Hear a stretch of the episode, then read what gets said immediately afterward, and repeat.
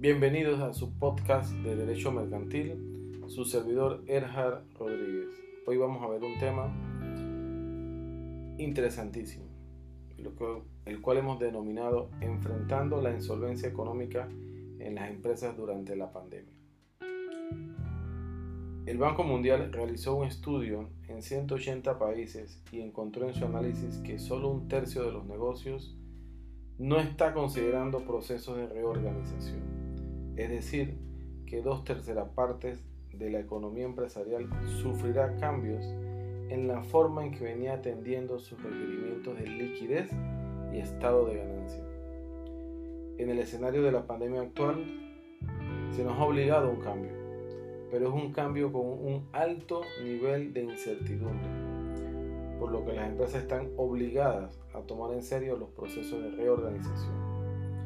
Estados Unidos mantiene una tasa de desempleo de 13% y se estima que llegue hasta un 20%. ¿Qué podríamos esperar para Panamá ante un escenario así?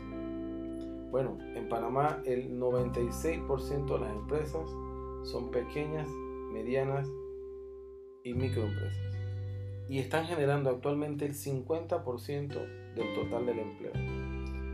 Con lo que la pregunta sería, si nuestros comerciantes están preparados para enfrentar la crisis que genera la pandemia. El principal problema que mantiene las empresas es la liquidez. Mientras exista flujo de efectivo, las empresas tienen la posibilidad de salir de la crisis. Veamos en el contexto jurídico. El Código de Comercio de 1917 estableció en su libro tercero el régimen de la quiebra la materia de la quiebra también es contenida en el Código Civil y en el Código de Comercio. Y esto hacía poco práctico su aplicación y tampoco era garante del crédito. La aplicación de este régimen de quiebra ponía a los acreedores como defensores crueles de su crédito y hacía que el ambiente de negociación fuese hostil y desincentivaba la inversión extranjera. Los procesos de quiebra te dejan huellas en el mercado. Sí, señor, dejan huellas en el mercado, afectando la imagen de la marca del negocio. Desde alrededor de los años 1990 existe un interés de los gobiernos de promover el desarrollo del emprendimiento y de incentivar la inversión extranjera y en consecuencia de esto procuró una ley de insolvencia. En los procesos de quiebra se presuponía que el deudor era el culpable y era tratado como tal. Y el nombramiento del curador es simplemente para distribuir los pocos bienes que eran rescatables del deudor durante el proceso. Ahora bien, existen dos vías que puede tomar una empresa ante una situación de insolvencia. Así es, la vía judicial, expresada y detallada claramente en la ley, y la otra de vía de carácter administrativo, privado, y negociado extrajudicialmente. Vamos a ver la vía jurídica. Y está tipificada en la Ley 12 del 19 de mayo de 2016. Establece los procesos concursales de insolvencia. Esta ley de insolvencia tiene como objeto la protección del crédito y de los acreedores a través del proceso de reorganización a fin de garantizar la recuperación y conservación de la empresa eficiente o mediante la liquidación judicial pronta y ordenada de la empresa ineficiente. Esta ley extingue la figura de la quiebra y la reemplaza por la figura de reorganización y liquidación judicial. La ley de insolvencia es una norma de orden público que trata de proteger y asegurar el orden económico nacional, las fuentes de empleo y los procesos de libre competencia. La referida ley de insolvencia contempla tres grandes procesos. El proceso concursal de reorganización, el proceso concursal de liquidación y el proceso de reconocimiento de un proceso principal extranjero. Veamos el primero, proceso concursal de reorganización, que es el más importante a mi parecer. Dice, podrán someterse al proceso de reorganización cualquier persona natural o jurídica siempre y cuando esté en situación de cesación de pago insolvencia inminente o falta de previsible liquidez.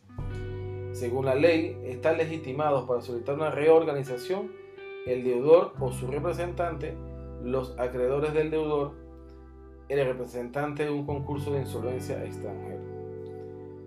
Esta solicitud de reorganización hecha por un deudor debe contener algunos documentos. Voy a mencionar lo que consideramos más importantes aquí. El acta de la Junta de Accionistas, donde conste que están decididos a acogerse a un proceso de reorganización.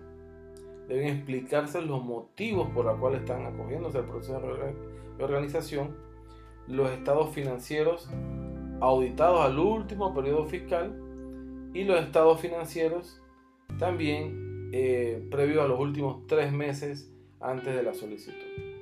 Serían los estados financieros interinos, ambos certificados por un contador público autorizado. Deben contar los inventarios de los activos y los pasivos de la empresa, un listado de los bienes y lugar donde se encuentran, relación o resumen de los procesos que estén llevando en este momento la empresa, la planilla de los trabajadores y eh, la lista de los colaboradores correspondiente al mes anterior a la solicitud. El proyecto de reorganización debe estar, estar incluido dentro de, de los documentos que se presentan. Veamos ya sobre el proceso en sí.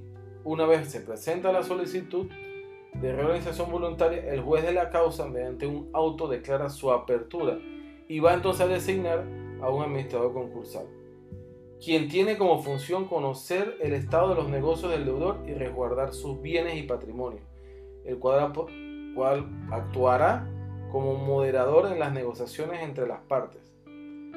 Luego que se encuentre verificado y admitido todos los créditos que se hayan presentado, el administrador concursal convocará a reuniones para eh, la Junta de Acreedores eh, y efectivo el coro reglamentario se someterá a discusión el proyecto de reorganización propuesto por el deudor.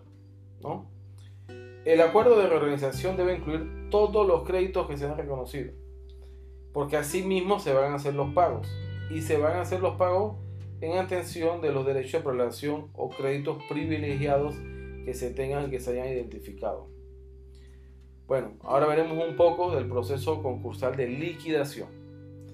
El proceso concursal de liquidación procede cuando el deudor cesa el pago de una obligación que coste de título ejecutivo, resultando de actos de comercio. También cuando tenga librado en su contra tres o más ejecuciones siempre que no haya presentado bienes suficientes para el pago de la totalidad cuando se oculten o se abandonen en su negocio o cierre su establecimiento. Si las condiciones que acabo de mencionar se cumplen, dicho proceso se puede iniciar de forma directa o solicitar su apertura forzosa por parte de un acreedor, sin pasar por el proceso concursal de reorganización que acabamos de mencionar. El juzgador competente va a emitir un auto declaratorio de liquidación a solicitud de las personas. Si fuera de manera voluntaria es cuando lo hace el propio deudor. Cuando es por el acreedor sería de manera forzosa y cuando es eh, también solicitada por un proceso de insolvencia en el extranjero. Finalizada la liquidación de la masa de los bienes, el juzgador procede a la distribución final entre los acreedores según las reglas de preferencia o prioridad establecida legalmente. Y luego el liquidador presenta su informe final a la Junta de Acreedores.